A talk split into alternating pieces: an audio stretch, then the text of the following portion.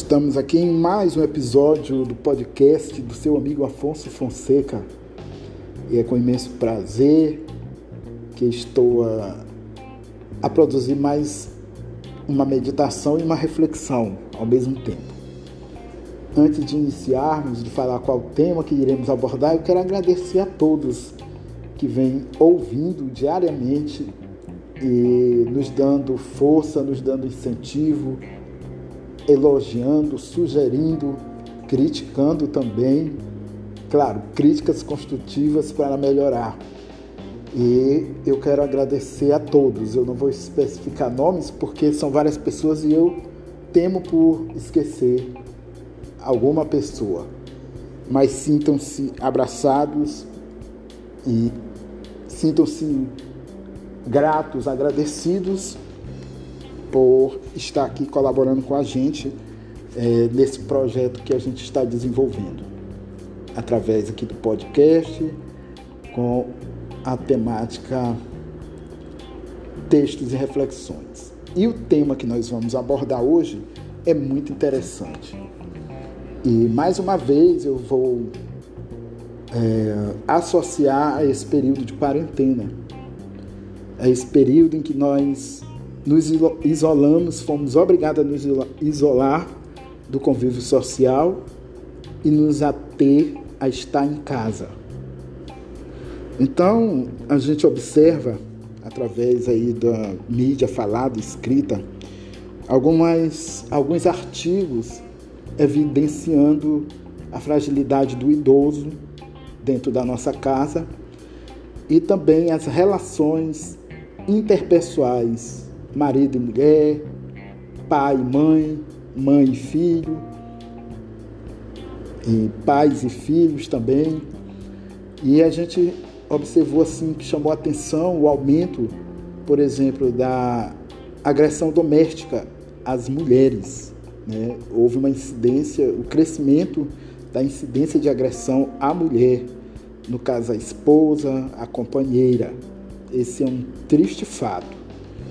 E também as relações familiares com certeza sofreram modificações, porque uma coisa é você ir trabalhar, chegar no período do dia, fazer sua refeição, descansar, voltar novamente ao trabalho e voltar para novamente fazer a segunda refeição do dia e descansar. Outra coisa é você estar convivendo, vamos dizer, 24 horas com as pessoas, com seus familiares, com, com, com as pessoas que moram em tua casa.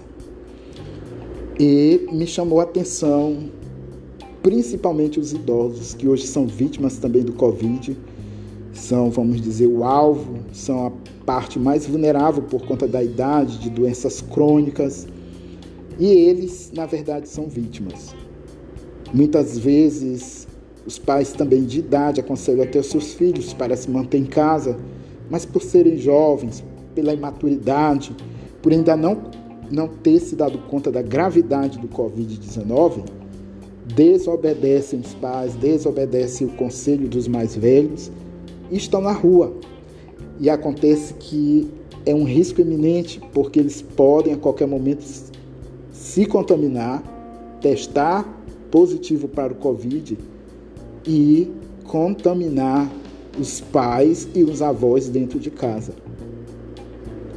Então a gente precisa acordar para essa realidade que é um ponto muito frágil. Por exemplo, quem tem jovens, adolescentes dentro de casa, sabe como é difícil, né, convencê-los, como é difícil detê-los na questão de estar na rua, de ir para a rua. E para evitar muitas vezes uma briga, uma discussão pesada, séria, a gente se detenha a calar e esperar a consciência do adolescente ou do jovem. Mas vamos focar aqui nos idosos. É, eu vou ler aqui para vocês um texto do padre Antônio Baum. Muito interessante. Selecionei ele porque ele toca nos pontos muito assim excêntricos e necessários para que a gente possa ter um convívio familiar e cuidar melhor dos nossos idosos dentro de casa.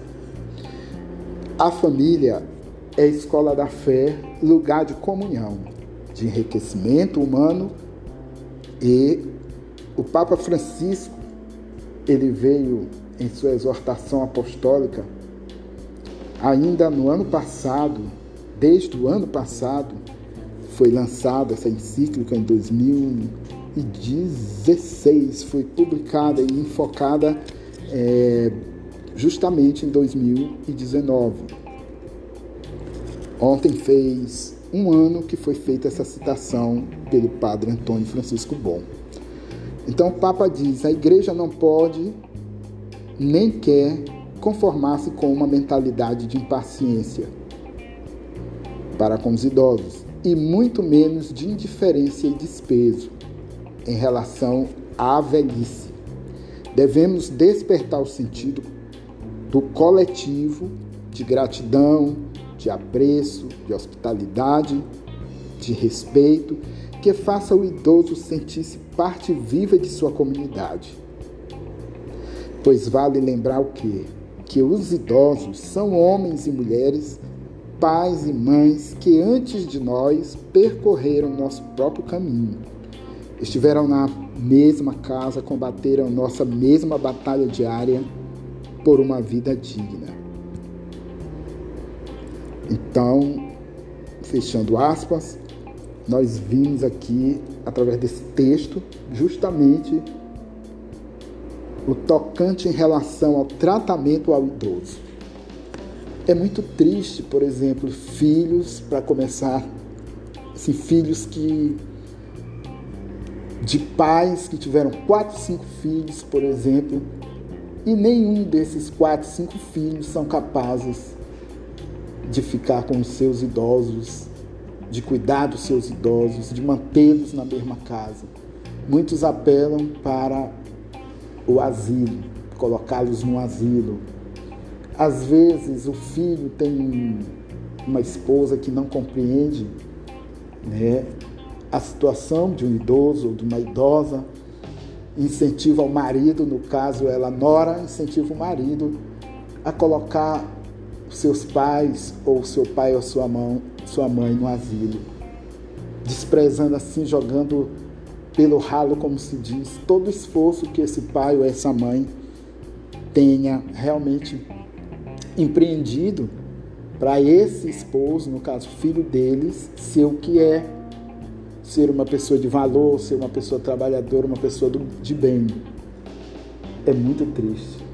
E um outro caso que também é, é triste para nós sabermos é, são idosos que são colocados no asilo e são abandonados, em que o filho ou a filha ainda tem a coragem de pegar aquele cartãozinho que ele recebe o aposento e ficar e não ter a decência de ver as necessidades desse idoso, desse idoso ou dessa idosa, de comprar um creme dental, de comprar um vestido, uma calça, cuecas, calcinhas, é, levar um presente, surpreender aquele idoso e começa aí a covardia, porque para mim é um ato covarde muitas vezes. Então é mais fácil, hoje já tem com mais é, amplitude a, a profissão de cuidadora. Tem as enfermeiras, enfermeiros, cuidadores, cuidadoras. Você pode estar, por exemplo, é, dispensando é, do seu orçamento um valor para pagar um profissional desse para cuidar de sua mãe, de seu pai, de seu avô, da sua avó. E esse é um ponto. O outro ponto é o convívio mesmo dentro de casa. Então nós precisamos despertar para isso, para para que o desprezo não seja preponderante. Devemos sentar com nossos idosos, conversar com eles, brincar, fazê-los ter um pouco mais de prazer no final da sua vida. E ele já tem peso de doenças crônicas muitas vezes, tem diabéticos, tem hipertensos, tem car cardíacos, tem aqueles que sofrem com doenças renais, tem deles que não tem mais a função é, motora correta, que vivem em cadeira de rodas ou mesmo que vivem acamados.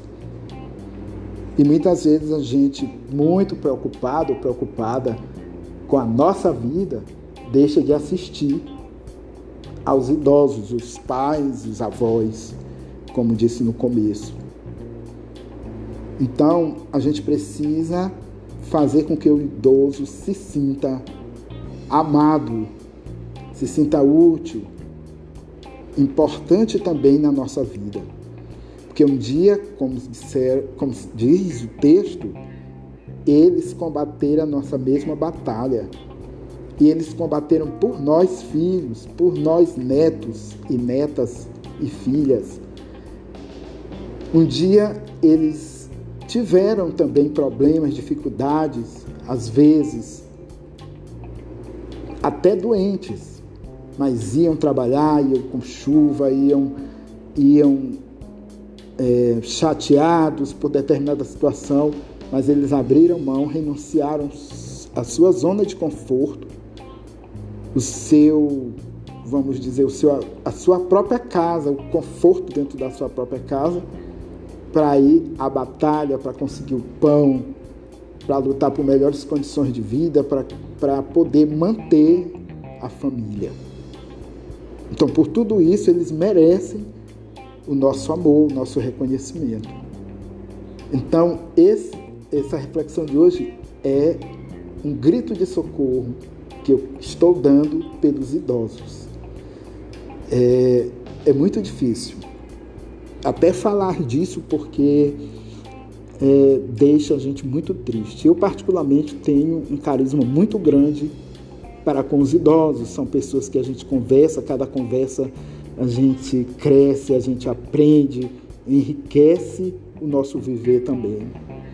Então, caso você não tenha nenhum idoso, visite os asilos. Agora não, porque a gente está com essa questão do isolamento, mas quando tudo normalizar, é porque a gente tem essa prática de visitar os asilos, que a gente tem a prática de visitar os idosos nos hospitais, levar uma palavra de Deus, levar uma palavra de esperança, de conforto que às vezes cura muito mais do que o melhor remédio que a medicina oferece para o mal que o idoso sente. Então fica aqui a nossa reflexão, o nosso socorro, o nosso puxão de orelha também. Né? Eu quero agradecer porque tive um testemunho hoje da nossa amiga Cláudia Zinho, lá de São João del Rei, é, que eu comentava para ela que ontem foi um dia um pouco cansativo para mim e eu faço, eu tenho uma página no Facebook que eu alimento com postagens também, outra forma de colaboração, mas ontem não foi possível porque eu estava cansado. Eu disse para ela, disse, olha, hoje não foi possível eu fazer postagens, edificar mensagens para postar na minha página. Aí eu falei, é o peso da idade. Aí ela sorriu. Aí eu me veio assim, uma, um questionamento e perguntei: você faz, você quem faz as suas tarefas do, domésticas em casa, tipo lavar, cozinhar, faxinar? Ela disse sim. E ainda dou assistência na casa da minha mãe. É eu que limpo as coisas lá, eu que cozinho, é eu que faxino, porque a minha mãe tem uma idade já avançada e, e a própria idade não permite que ela faça mais nada. Então vai o meu louvor, meu, minha admiração e minha alegria é, nessa filha que tem essa sensibilidade de ajudar a mãe, que desprende do seu tempo como dona de casa para ser dona de casa na casa da sua mãe. Então, esse é um exemplo a ser seguido. Muito bem, não vamos mais nos alongar aqui na temática, nas falas, mas fica aí a nossa contribuição. Espero que você tenha gostado e coloquemos em prática. Até o nosso próximo episódio e obrigado aí pela audição mais uma vez.